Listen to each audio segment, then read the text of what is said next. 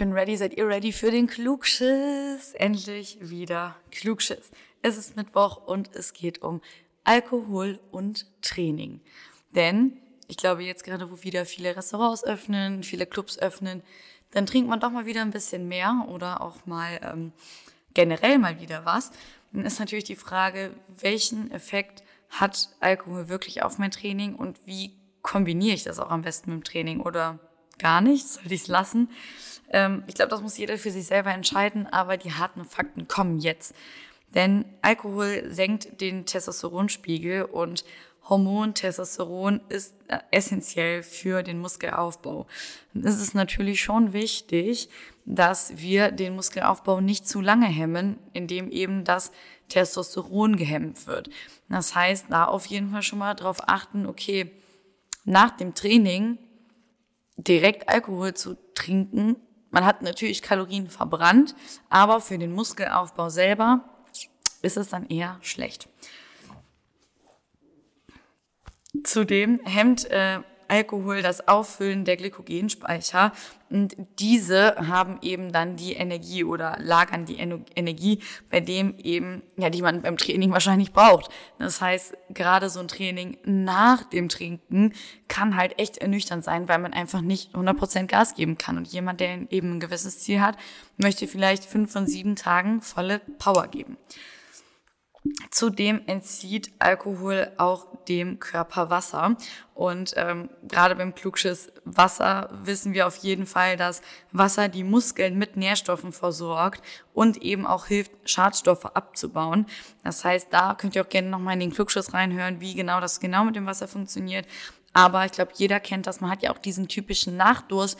Der kommt nicht einfach von irgendwo, sondern der Alkohol entzieht wirklich Wasser und unsere Muskulatur besteht eben komplett aus Wasser. Das heißt, wenn wir dem Körper den Baustein für die Muskulatur entziehen, wird das natürlich auch mit dem Muskelaufbau nichts. Zudem ähm, erhöht Alkohol auch die Cortisolausschüttung und Cortisol ist das Stresshormon, wirkt katabol, also muskelabbauend sogar. Also es hindert nicht nur am Muskelaufbau, sondern es wirkt auch noch muskelabbauend. Das heißt, man sollte sich immer genau überlegen, wie oft trinkt man jetzt wirklich Alkohol und wie viel vor allen Dingen. Dann zu allerletzt passend zum Klugschiss von der Woche mit mir davor, denn Alkohol verschlechtert den Schlaf und somit eben auch unsere Regeneration. Und wenn ihr dort in den Klugschiss mal reinhört, die Regeneration ist das A und O. Was im Schlaf alles passiert, ist super, super wichtig. Ernährung, Training, Schlaf, Wasser. Und da wollen wir natürlich irgendwie auch alle vier Komponenten geben können. Und wenn dann automatisch schon mal zwei wegfallen, ist es natürlich einfach nochmal ein bisschen schwieriger oder langsamer an sein eigenes Ziel zu kommen. Als Tipp dann also von mir, oder ich kenne es auch von vielen, die Krafttraining betreiben, wenn ihr vorhabt, was trinken zu gehen, dann plant vielleicht an dem Tag sogar einen Restday ein, weil im Endeffekt lohnt sich das Training Zumindest kein Kraftsport, also kein Krafttraining, eben mit dem Ziel Muskelaufbau. Natürlich Bewegung, Aktivität ist immer gut.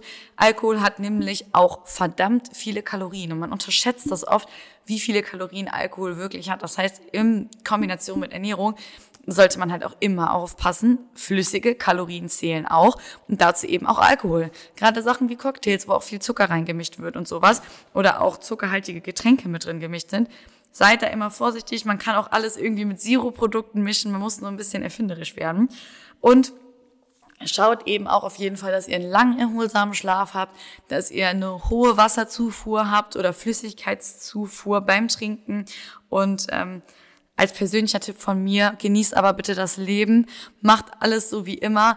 Ähm, aber behaltet das einfach im Hinterkopf, wenn ihr ein Ziel habt, dass das auch die Faktoren sein können, die euch eben daran hindern, das Ziel nichts oder das Ziel zu erreichen. Die hindern euch, das Ziel zu erreichen. Genau. Ja, und dann äh, wünsche ich euch viel Spaß auf der nächsten Party.